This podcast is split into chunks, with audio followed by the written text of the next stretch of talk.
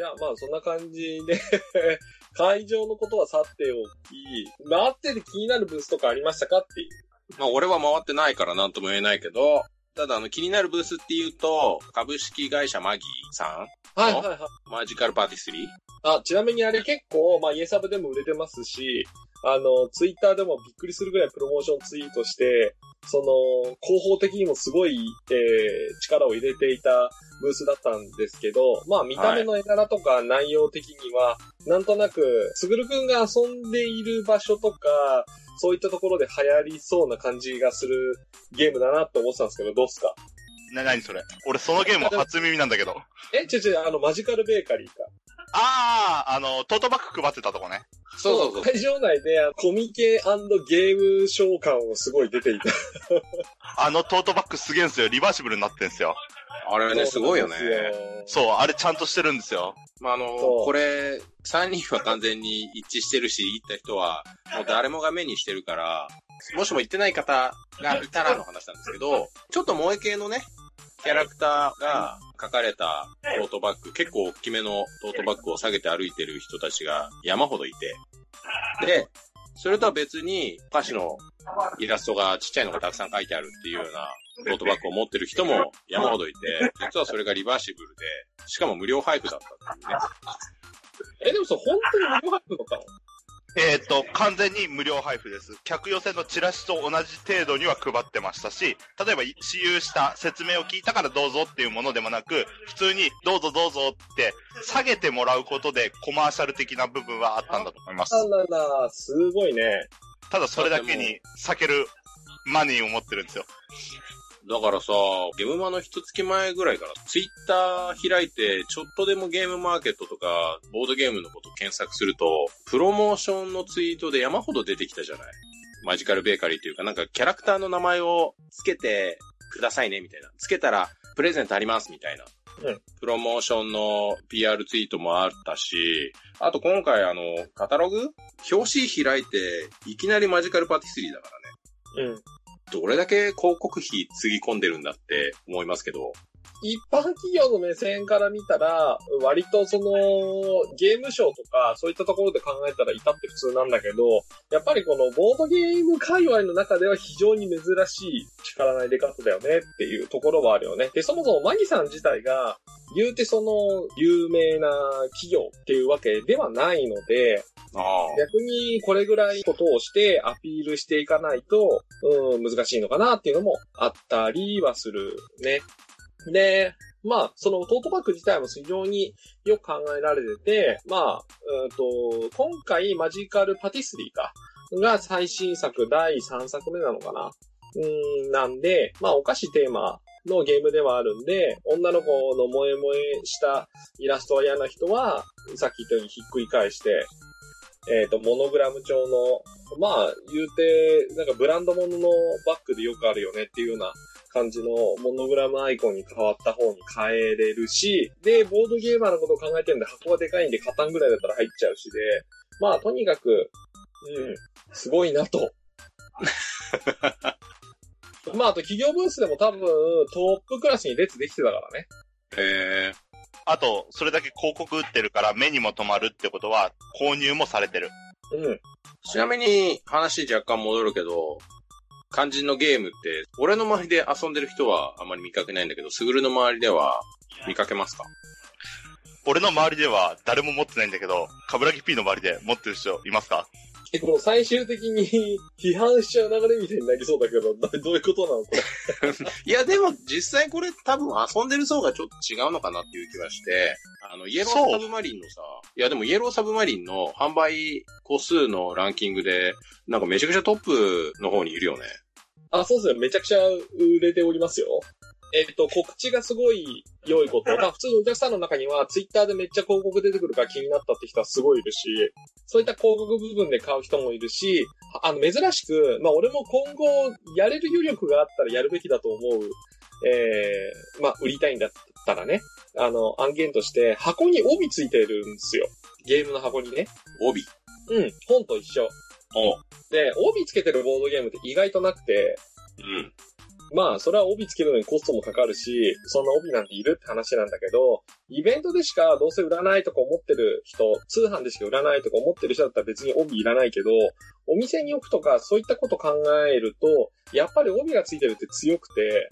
ゲームの箱自体のビジュアルは邪魔しないけど、お店に並んでる時には広告の効果があるので、えで、そうすると、ダメだこのパン屋早くなんとかしないととか、こう実は見た目は萌え萌えした少女漫画、もしくは日朝的な雰囲気のイラストなんだけど、中はすっごい腹黒のゲームだよっていう部分を帯で伝える。とかっていうので、なんか面白そうだなと思って、まあ買ってくみたいなところですよ。実際帯自体のコストって、トートバッグとかに比べたら安いから、インディーズメーカーでもできなくはないよね。うん。なんかね、帯を作ること自体はそんなに問題ないんだけど、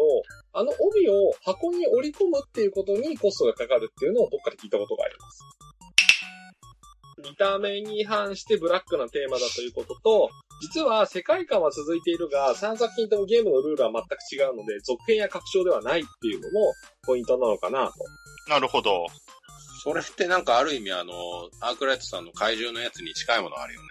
あ、そうそうそう。だから一応主人公らしき子がいて、その子が1作目はアルバイトで、2作目はその子が店長になってるんだけど、ゲーム自体は全然ジャンルが変わってたはず。えはーい。気になるブースありましたか？他に。ってとこか。気になるブースが他にあれば。結構ありましたよね。ゲーム売ってないとこ。例えば？例えばまあ、前からだと、クオンドーさんとか、T シャツとかアクセサリー売ってるところは、もそうだし、ああ、いわゆるゲームサプライね。はい、はい。そう、サプライ系だったり、例えば缶バッジ、あとは、グッズ、あ例えばまあ、コンポーネントに準じないグッズ、売ってるところ増えたし、あとは、えー、カードとかの、えっ、と、使いやすいようにする、まあ、シグナスさんとかのはいところとかを、彷彿とさせるような、まあ、ディスプレイしたりとか、実際にゲームを売ってるところじゃなく、ゲームに使うものでもないところも増えたなっていう印象。うんなんで、アクセサリー売ってるん？え？どういうこと？買うから。なんか、ゲームとはってなったよね、俺一瞬。いや、あなたもだってミープル買ってたじゃないか。いや、コマとかさ、サイコロ、ダイスっていうのと、また違うじゃない？あれなんかスマホケースにすごい食いついてなかったあなた、昔。な、なんの？イエサブの。そんな昔のことは忘れたな。何があったんだよ。要は、ゲームマーケットでゲームに関係ないものをどこまで売るのか問題。うまあ、は、どこまで反布するのか。まあ、例えばあの、蒸気博覧会、またやってましたけど。はい。あれは、ああいうフレーバーで、雰囲気作りの一環として、1コーナー、1ブースとして、あの、いろんな方々が出展してるから、まあいいんですけど、個人で、例えば、出してる人って、どうなのって俺は思う。正直ね。ああそういう意味だと、ゲームマーケットってゲームを売る場所じゃなくなっているのでは説。そう。要は今後どうなっていくかっていうところが、まあ、一つ疑問符なわけですよ。え、でもさ、乗客なんか置いといて、ゲームにも関係ない、ボードゲームじゃない、TRPG じゃないものだけ売ってるところなんてあっあった。ボードゲームモチーフではないアクセサリーを出してるような、まあ要はデザイナーさんだよね。うん。モチーフとしてトランプ使ってればボードゲームかなってところもあったし、要はトランプのスートのマークを使ってればボードゲームですって言い張れるわけじゃないですか。線引きが曖昧ない以上。うん。それはなんか違うんじゃないかなって俺は思った。すごい極端な話をするんですけど、最近、ホラボドの新しいサブパーソナリティで入ってきた人が、爪のネイルをはい。やっている女性の方がいるらしく、そういう意味で言うと、例えばゲームマーケットで、ボードゲームモチーフのネイルチップが売ってます。みたいなのもあり得るのかな？実際あると思いますよ。あり得るでしょ。あの、付け爪ではなく、実際にネイルアートをしてる人がツイッターで見たんですが、お姉ちゃんにやってもらいましたって、あの、アズールかなんかのタイルのデザインにして塗ってもらってたんですよ。はい。ネイルアートってその場でお金を払って加工してもらう。それを実際にゲームマーケットの会場でもできるわけですよ、要は。やっていいのかは知らんけど。まあまあまあまあ、権利のこととかもあるからね。そうだね趣味。でやってるんだったらいいけど。そう。要はお姉ちゃんが妹にやってるとかだったら別に問題ないと思うんですよ。趣味でやってる部分だから。でも、例えば公式で、えーそういうものが、あゲームマ会場でやるとかなった場合に、それに興味を持ってくるお客さんもいるわけじゃないですか。そうですね。そういう人たちの需要があるのであれば、全然そういうものを売っててもいいんじゃないのかなとは俺は思うわ。あとはスペースとの兼ね合いですかね。全体との比率の。まあね、そのせいで何か別のゲーム売ってるところが追い出されるっていう風になると、ゲーム買いに行きたいっていう人がちょっと反発するかもしれない。例えば、今 TRPG と人狼とインディーズゲームいろいろくくりがあると思うんですけど、これ全部 TRPG の、まあ全体の8割から9割が TRPG の、えっと、冊子、シナリオ、ステータス、その他もろもろ売ってるところだったら、ボードゲーマーとしては、なんか変わったなって思うでしょ？まあただそれは極端な話だけど、例えば今回のゲームマーケットの話をするなら、もうゲームを売る場所ではなくなってきてるっていう気はしていて、アークライトさんなんかは、その新作のボードゲームシリーズというか、プロジェクトの発表みたいなやつをやったわけじゃない。なんか怪獣のあれって、アークライトさんがブースで情報の発表会やったわけでしょいや、したけど何何？だから何？あのー、ゲームマーケットって、もともとは中古販売の、おまあ、即売会的なところから始まっていますと。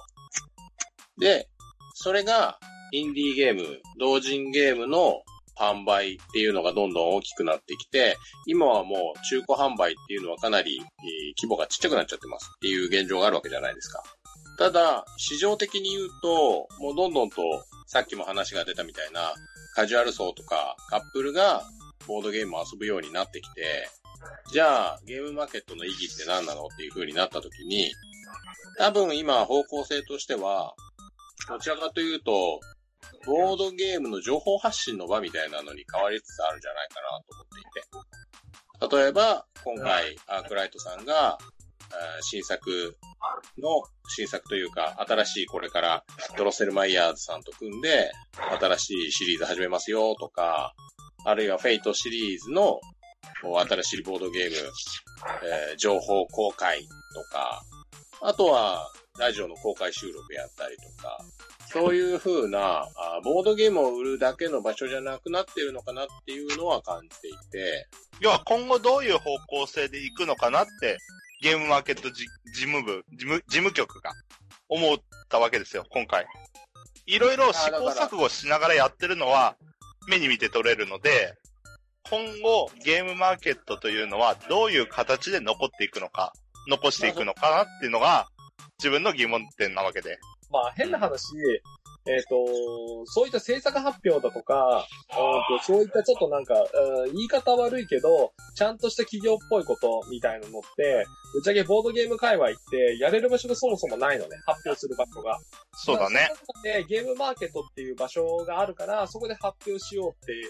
いうのもあるし、正直企業のゲームなんて、その場で買わなくても、後々ゲームのね、お店とかで買えるようになるうものも多いわけだから、その、その場でめちゃくちゃ売る必要もないわけです。うん。だし、えっ、と、じゃあ、えっ、と、じゃあ、一般ブースの方の人たちが、ゲームを制作発表する場だみたいなこともまだまだ起きそうにないし、逆に一般ブースの人たちからしたら、ゲームマーケット自体が、えっ、と、そういうものを売る場所として機能してくれないと、まあ、後々ね、委託とかそういうのをしない人たちからすれば、そこぐらいしか売る場所、発表する場所がないのだから、うまあ、売ること以外には基本考えないよね。そうだね。うん。で、一方、ゲームマーケットって、ボードゲームマーケットっていう名称ではなく、ゲームマーケットって言ってるものであって、別に TRPG じゃなきゃいけない、えー、ボードゲームじゃなきゃいけないとか、そういったものは別にないので、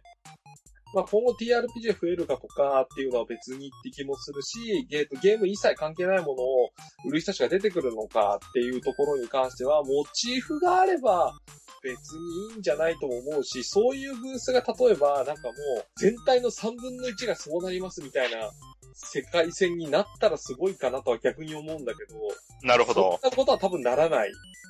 から、別にいいんじゃないって気もするし、まあ、今後その、どっか一区画だけは、えっ、と、そういったボードゲームに関連する何かみたいなブースはできるかもしれないけど、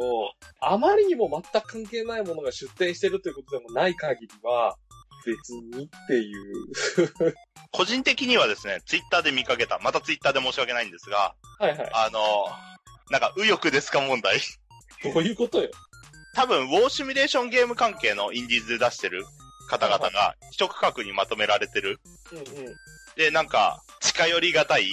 みたいな。要は、一般ユーザーからすると、もう、なんか怪しいブースがあるっていう認識を持ってるんじゃないのかなと。思いまして。まあそういう意味で言うと、コミケが一般化、今はかなりそのコミケってすごい一般層にまで浸透してると思うんですけど、まあ当然、あの偏見とか、あの勘違いも持たれていると思うけど、ただその一般化するタイミングってやっぱりどうしても過去アングラ的にやっていたものがキーな目で見られるとか、今まで普通だったものが普通じゃなくなるっていうのがあるんだと思います。で、それってやっぱ昔からやってた人からすると、余計な文化入ってくるんじゃねえよと。俺らは俺らで好き勝手やらせてほしいって思うところはあると思うんだけど、ただそれはもう、ある意味、受け入れるしかないかなっていう部分もあると思うんだよね。もしもここでアークライトさんが、いや、昔ながらのゲームマーケットをこれからも続けていきましょう。あんまりリア充的な、パリキ的な人たちは、あの、入場しない方向に規制していきましょうっていうのがあれば、まあそれはそれで一個そういうゲームマーケットのあり方っていうのもあるかもしれないけど、ただもう一般層の人たちがどうしようもなく入ってきてしまうところで、まあ、一個しょうがないところなのかなとは思うけどね。なるほど。なんていうんですかね。要は一般ユーザーが入ってきたことによって、今までいた方々が居心地が悪く出ていってしまうと。それを楽しみにしていた一般参加の方々。が入れ替わるうん。ことにより、まあ、また別の発表の場だったりがあればいいですけど、大体そういうのってそのまま消えてってしまうことが多いんで、そこがちょっと残念だなっていうのが今回のゲームマーケットで通過しました。まあ、今回って実は分かりやすく人によっては、まあ、俺自身は行ったことないんだけど、あの、ドイツのエッセンシュピールと、その雰囲気というか会場の分け方っていうのがすごい似てるなって言ってる人がいて、その思いっきりホールにその企業とそうじゃないのを分けるみたいな配置、配置の感じとかは、すごい SN っぽいなっていうような感想がありましたよというのがあるんですけど、はい。まあ、それはそれとして置いとくとしても、なんか結構、みんなが思うゲームマーケットがこうあるべきは、もはやもう千差万別と化していて、まあそれは主催のアークライトさんがバッチリ決めればいいじゃんって言うけど、もうそういうところで制御できるものではなくなっていて、コミケと一緒で。そうですね。もう、流動的に変わるものをその都度受け入れていくしかないのではという気はしているんだよね。なるほど。で、それが嫌だったら、もう、そういう専用のイベントをや、別でやってくれって感じ。まあ俺は、コミケもそういう流れ、まあ、コミケというか、同人誌界隈がそういう流れだったんじゃないかなと思うけど、昔はコミケっていうのが、そういう同人誌を売る人たちが集まる場所、他にそんなに大きなイベントなかったですよっていうところが、どんどんとコミックマーケット大きくなってきて、それこそ今、カブラギ P が言ったみたいな、あの、流動的なものになってしまったっていうのがある一方で、オンリーイベントっていうのもかなりたくさんやられるようになったので、もしもこのままボードゲーム界隈っていうその市場が大きくなるのであれば、それこそオンリーイベントみたいなやつが、まあ、いろんなところで開催されるようになるんじゃないかなというか、まあ、なった方が健全なんじゃないのとは思いますけど。そうなんですまよ。あ、受け入れる場として機能してれば別にいいんじゃないかなと思っていて、まあ元をたどると、えっと、マーケットって言っている割に、販売を主として考える人たちを批判する人も実はいて、ほう。やっぱり同人的なもので見ちゃうと、販売する場ではなく、俺こういうゲーム自作で作ってみたんだ、遊んでみてよっていう公開発表の場として見ている人もいるわけですよ。なるほど。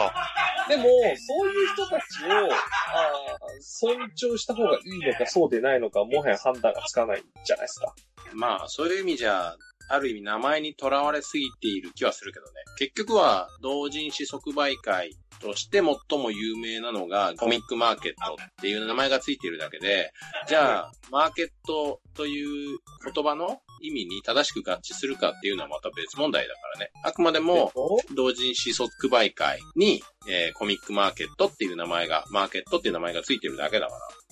ただその細分化の一環として、アークライスさんは全く関わっていない、フォアシュフィールってイベントがちょっと前に東京でありまして、それも、例えば二つの側面が出てきちゃってて、あれは、ボードゲーマーの皆さんが、まあ、私有のみ、販売なしのイベントとして開催されたわけなんですよ。ほう。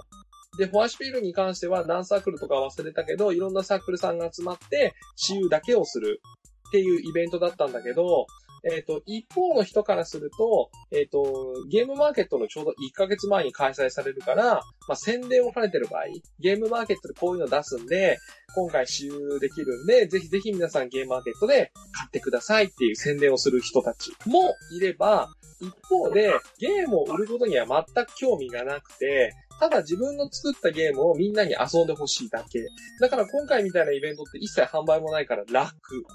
ああ。だから、ただただ俺のゲームをみんな見てくれっていう発表の場として機能してるのでありがたいやっていう人もいると。昔はゲームマーケットがそういう人たちを受け入れる場だったっていうのが、ちょっと規模が大きくなりすぎて、方向性が変わってきたっていううん。まあ、それだけの理由とは限らないけど、まあ、結果としてフォアシピーラーすごい良いイベントではあったんですよ。おおむね。私の感想からすると。ほう。まあ、ちょっと今後のあれを維持するのは大変なんじゃねえかなと思ってるんですけど、やっぱり販売がないっていうだけで、やっぱりなんか昔のゲームマーケットが好きだったって人とか実は戻ってきたりもしてて、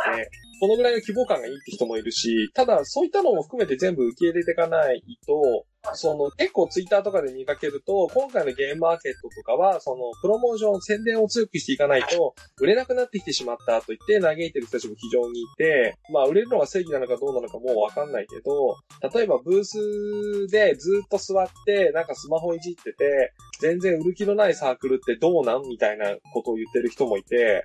あのー、変な話、売りたいと思っているのに、ブースでずっと座りっぱで全然、あの、来てくれた人の相手をしない感じだったら良くないなと思うけど、別に売る気ないんでっていう人だったら別にそれでもいいじゃん。そうですね。形としては欲しければ売るけどっていうレベルの人だったら、スマホポチポチしてようが、あの、接客が雑だろうが問題ないですもんね。そうそうそうそうそう。まあ、売りたい売れないとかって言ってる割にそれだったらちょっとどうなのって思う。それはやる気がないに分類されるのかな？そうそう。けどさ、それをさ、表上判断はできないじゃん。ブースの一箇所一箇所にさ、私は売る気がありますありません、あの、シートを置いとくってわけにもいかないし。だけど、もはやツイッターとかいろんなところで、なんかその、こう、こうあるべき的なね、意見がどんどん出てきちゃってるから、もうなかなかゲームマーケット今後こうあるべきっていうのはもはや見つからないのかなっていう。あ、いやいや、逆だな。強いてこうあるべきっていうのであれば、えっ、ー、と、どういったのも受け入れてくれるような場所であるべきって感じかな。そうですね。なんで、要はゲームマーケットとしての大きいゲームマーケットではなく、細分化されたゲームマーケットというのが必要なのではないかと。本理ではなく、ゲームマーケットほにゃららとしてゲームマーケットから分離していく形？でもそうするとゲームマーケット自体のやりたいことからは離れていっちゃうと思う。ああ。いろんな人に来てほしいっていうのは。うん、それはもう無理だね。で、細分化するにしても、今の企業の規模的にそれを維持することはできないし、だからといって、どこの馬とも知らんところにゲームマーケットの名前を与えて勝手にやってくるとも言えないし。で、そうすると結局名前を変えざるを得なくて、で、別の名前を借りた結果、なかなか集客とかにも苦労したり、なんだかんだで、えー、イベントが続かないっていうのはよくある話じゃないですか。そうだね。で、そもそも、えっ、ー、と、まあ、現場で、いわゆる人の層が薄いコーナーっていうのの代名詞で、いわゆる SLG のコーナーっていうのがあるんですよ。ありますね。はい。ただ、じゃあ SLG のコーナーって売れてないのかって言われると、売れてるか売れてないかとか、そこに存在するかしないかは、完全に出る人と受け手の自由の裁量なので、人が来ていないから必要がないのかっていうとそうでもないし、えっ、と、そもそも、えー人口、そのファン層が、やっぱりコアなもの少なかったりするから、その会話の人が一応集まってきてはいるんだけど、うん、他のボードゲームのファン層から見ると、少なく見えるってだけかもしれないじゃん。そうですね。だから、なんとも言えないジャンルになりつつはあるけど、うんまあ、きちんとそういうジャンルですっていう区分けをしているのであれば、別にいることに何も問題はないのではと思うんだけど、ただ、居づらくなってるっていうのは、そのお客さんの目線が嫌とかそういうのの以前に、もう一つ別の側面が私は気にしていて、企業が、まあこれコミケでもあるんだけど、企業ブースというか企業いるじゃないですか。はい。で、昔以上に企業が増えて、えー IT ものとかも増えてきてしまった結果、SLG でよくあるのが、まあ、二次創作に引っかかりまくっとるってやつですね。ああ、なるほど。で、それ今後どうすんのかなっていう。いわゆる SLG シミュレーションゲームって、やっぱり実際にあった戦争の歴史とかの if、もし自分だったら、えっ、と、この時この作戦を取っていたら、戦争の結果が変わっていたのではないかみたいなのを、その、追体験していくような要素が魅力の一つとしてありまして、そうですね。で、その中で、あくまで実際にあった戦争ではなく、えー、いわゆるファンタジー、えーですね、ガンダム、ダグラム、ボトムズみたいな、ああいったのを SLG で再現する方もいらっしゃるわけですよ。そうですね。架空のに作品の本当に二次創作として作られる方ですね。そうっす、そうっす。で、そういうのも売ってるんだけど、なんか、隣の会場で普通にバンダイさんがいるみたいな状態がさ、もはや、もはやあり得る世界線になってしまったので、二次創作ってそもそも大丈夫なのかなはあるよね。個人の趣味の範囲で反布するという体だからセーフみたいなラインでやってたから、販売、売ってるっていうのは個人的にはダメなんじゃないかなって思う。だから。マーケットという名目なんだけど、売ってる、利益を出してるわけではなく、サークル参加をした結果、えっ、と、ただ買うだけのって一般参加という体だからセーフだったはずだよ。そうそうそう。だから結局後々そのね、いわゆる委託販売みたいなのって、うちもやらないし、そのあまりにも露骨だとね。厳しそうなものはね。そこら辺難しいよね。だから二次創作なんだ。あとは常識と良識の問題ですよ。でそこに関しては、その何が常識で何が良識なのかっていうのが、一応企業側が目をつぶっているかいないかです。うんそうです。っていう状況があるのを、まあだから知っている人たちがもともとやってたけど、だからあくまでファンアイテムとして見たらいい、あの、目をつぶってればいいんだけど、まあ、例えば本家を売っているメーカー企業さんに、あの文句やご意見が届くようになってきちゃうと、ダメだろうなって思いましたっていう。今同人活動してる人って意外と知らないんだよね。知らないんだよね。知らないことが罪である。うーん、まあ知らないことも罪だけど、ただ、それって販売者側だけじゃなくて、買う人にもあって、まあ、はいアイデアをちょっとアレンジして言うだったらいいんだけどね。まあね。あくまで同人活動っていうファン活動の一環としてっていう体だから、ある程度許されてるもんだから、それをし、なりわいとしちゃうと、まあ、突っ込まれた時どうしようもないんだろうなって思う。なので、まあこの話は大変興味深く面白い話ではあるんだが、多現場の分ほとん感想からど、ずれ始めてるんで、そうそうこの辺止めておきたいところですね。なのだ。いや、いつものそれだ。ちなみに、実際に商品としては出ていないが、えー、ツイッター上で発表されて、えー、多分6、7年前にちょっと一瞬話題になったんですけど、キャットチョコレートエロ同人誌編っていうのがありまして、はは。えっ、と、イベントカードの、いわゆる題材として、アニメとかのヒロインの回で山札を用意して、で、アアイテムカードそのものは別に幽霊屋敷とかビジネス戦とか既存のキャッチョが用意してくれと。ああ、なる題材カードでキャラクターを引き当てて、その後手札のアイテムカードを使って、一応手としては16ページのエロ漫画のプロットをでっち上げるって手です。は例えば A のキャラクターに対して、手札に、え猫、チョコレート、バナナってあった時に、それらを使ってこういうエロ漫画を作りますっていうのを言って、参加者は、えー立つか慣れたかで判定をするというゲームです。あ、キャッチョコだね。で、ちなみにこの恐ろしいのはこのエロ同人誌編こういうのをルールとして提唱しますって商品化はされていないんですが、その意見をツイッターで言った方が、えー、うろぶちげんさんです。うろぶちげんさんって誰ですかね？誰だろうね。えー、これね、BL 編もできますよ、まで。だから別にね、こうやってツイッターで言って、勝手に遊ぶにはね、いいんじゃないっていう、そんなお話でございます。はーい。まあその人がね、知名度があって、影響力があるだけで、別に趣味のことにとやかく言うつもりはないですし、そのことでいちいち目くじら立てるようなことでもないのが同人業界なん、はずなんで、そうそうそう。これをね、このエロエロ同人誌編を製品化したら問題があるなってだけであって。あれでしょ？ニトロプラスが作れば問題ないんじゃない？許可取って。えちゃんと許可取ればね。まあこんな感じでね、もともと話していこうよっていう大元を、まあかなりね、あの、しわ、し、仕切り板がない状態でババッと言ってしまったんで、割とその、ゲームは今後どうなってほしいかな、みたいな結構締め方面の流れに、えー言ってますけど、えっ、と、僕は、じゃあもう締めに近いんだけど、ゲームマーケット今回ので言いたいことがあって、えーまあ、批判ではないんだけど、うんと、場所自体は非常に良かったんだけど、ブースの配置の仕方は悪い。これは断言してもいいぐらい良くなくて、何が良くないかっていうと、うんと、個人的にはもう少し通路間隔を狭くしてでもいいから、えー外周の壁にブースを配置してほしかった。あえーなぜかというと、今回一番外側の、えーブースのサークルさんは非常に結構お客さんが来ない時間帯すらあったと。ー。へえ。あの、前を人が通らない。で、なぜかっていうと、会場の真ん中とか、まあ中のブースって、えっ、と、ブースとブースに挟まれてるような形になるじゃないですか。当たり前ですけど。そうですね。けど、えっ、と、一番外側のブースって、壁にはブースがないので、えーいわゆるブースとブースに挟まれる状態ではないわけですよ。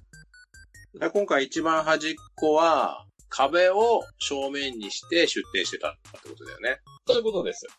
なので、まず必然的に、範囲にあるブースの数が少ないから人が寄りにくくなるよね。はい。まず、お目当てのものが少ないわけだから、その数的にはね。うん。代用の濃さは別としても。なので、はいとにかく外周に人が集まらないんですよ。で、えっ、と、お外周でよくあるのが、いわゆる休憩場所としてお客さんが外側に溜まって、なんか荷物の整理したり、えー、なんか謎解きしたりみたいなのが昔よくあった光景なんですけど、安全の観点か、外周の外側とかで、あんまり座り込んだりしてると、やっぱりハッピーを着た人に、そこは立ち止まったり座り込んだりするスペースじゃないですって言ってどかされちゃうんだよね。うん。と、まあそんな感じなので、うん、ちょっとやっぱり外周に前みたいに企業ブースを並べるとかしないと良くないかなとは思ったよね。ちょっとかわいそうだった、やっぱり外周のサークルさん。あの、やっぱり明らかに、その、ここのブースは人が来る、ここのブースは人が来ないが、ちょっと今まで以上にはっきりしすぎてませんかって気がしました。それは、一般ブースの方、一般ブースのホールってことですよね。いや、もう全体っすよ。別に一般企業関係なく、全体的にここは人来ねえなっていう場所がやっぱりできちゃってて、そこに、えーブースがあるところはかわいそうだった。なるほど。例えば、えっ、と、A と B との連絡路っていうのが、2箇所しかないわけじゃないですか、今回って。そうでしたね。で、その2箇所が狭いことによって渋滞が起きるとか、そういったのはなかったんだけど、その連絡路のすぐそばにあるブースはすごく人が来るよね。うん。けど、奥に行けば行ってしまうほど、なんか結局ブースが少なくなったり、特に2日目に関しては、ゲームとは一切関係がない、蒸気博覧会であったり、あと、その、なんかラープとか大道芸みたいなイベントスペースとかになっちゃったりすると、やっぱりそっちには人が行かないよね。で、結局、実は企業のブースも企業のブースで逆にちょっと問題があって、企業のブースが、その、いわゆる東京ゲームショウみたいな、あの、ちゃんとセットを組んでやるみたいになってしまった結果、一部のブースが結構高いところまで、その、セットを組んじゃって、その自分のブースのロゴとかボーンとか乗っけてすごく目立ってたのはいいんだけど、その裏側のブースとかが目立たなくなるみたいなのがやっぱ起きちゃってて、うーん、まあちょっと実名上げてもあれなの気もするけど、でも確かにそうだったからしょうがないんだけど、SME さんとかの方のブースは、ちょっと隠れすぎちゃっててかわいそうだったかなっていう。あと、ちょっとあたりにね、リトルフューチャーさんのブースとかあったんだけど、あそこ今回の新作とかのプロモーションも兼ねてか、ちょっとね、暗、黒いテントみたいな感じになっちゃってうん。て、より目立たなかったよねっていう。なんか、仕切りのおかげで若干迷路っぽくもなってたもんね。うん。あれすげえ見づらかった。高さ制限を設けろとは言わないんだけど、ちょっと、うんとあんまり高いところに目印を置いていない企業ブースは隠れがちになってたのはちょっとあったかなっていうのが、やっぱちょっとブースの動線とか、まあ今回初の場所なんで、こういうことは起きるのはしょうがないのかなとは思うんだけど、うん今回はちょっと配置場所で明暗があったのはゼロではないと思います。なるほ企業でもあったよね。水、み、あの、探しても見つからない企業とか。あったあったあった。やっぱね、場所というか、埋まっちゃうみたいなのがあったんで、ちょっとそこがやっぱ次回も同じ場所になるんだったら、うんともう少し動線と配置やっぱり外周の壁も、どうにか、あの、ブース、んえっと、会場の内側を向けるような形で、ブースを最後にちょっと一回り配置をしてほしいなとは思いましたね。というか壁サークルって在庫をいっぱい抱えるところが、えっと、荷物邪魔にならないように壁になるんじゃないの？うん今回でもなんかね、ブースの内側に関してはかなり広めに取られてたんで、良かったって声はあったんだけども、ど。わかんない。もしかしたら会場の、なんか、規定があったのかもしれない。うん。であれば本当はもっと、えっ、と、会場を少し通路幅を詰めてでも、うんそれでも、まあ、壁にぴったりくっつけるように置けないのであれば、壁から少し離して外周を作るとかね。そうですね。うん搬入口とかそういうのがあるんで、そのオレンジ色とか白線とかいろいろ引いてあって、ここの線にはダメですよとか多分あったと思うんで、そういうところも考慮しつつもやっぱり外周には欲しかったです。はいっていうのが、あの、一つありました。はい。はい。じゃあ、もうエンディングでいいですかね。はい。はい。そんなわけで、ボトゲ仕掛けのオレンジはシーサーブログを使っています。こちらは iTunes からも聞けて自動更新が便利です。Twitter は、アットマーク、DODODEORE すべて小文字です。えー、更新情報、こちらでつぶやくので、えー、フォローをお願いします。更新情報はそんな感じですね。はい。ご意見、ご感想は Twitter で、ハッシュタグ、ボドーレ、カタカナ4文字です。こちらを使っていただけると、感想を見つけやすいので、助かります。えー、最後にこの番組での発言はすべて個人の見解で、それから企業団体などそうではございません。というわけで、以上、ボドーレこと、ボドゲ仕掛けのオレンジでございました。食べたのは、カブラギキーと、ルーシーと、すぐるでした。はい、それではまた次回お会いしましょう。さようなら。さよなら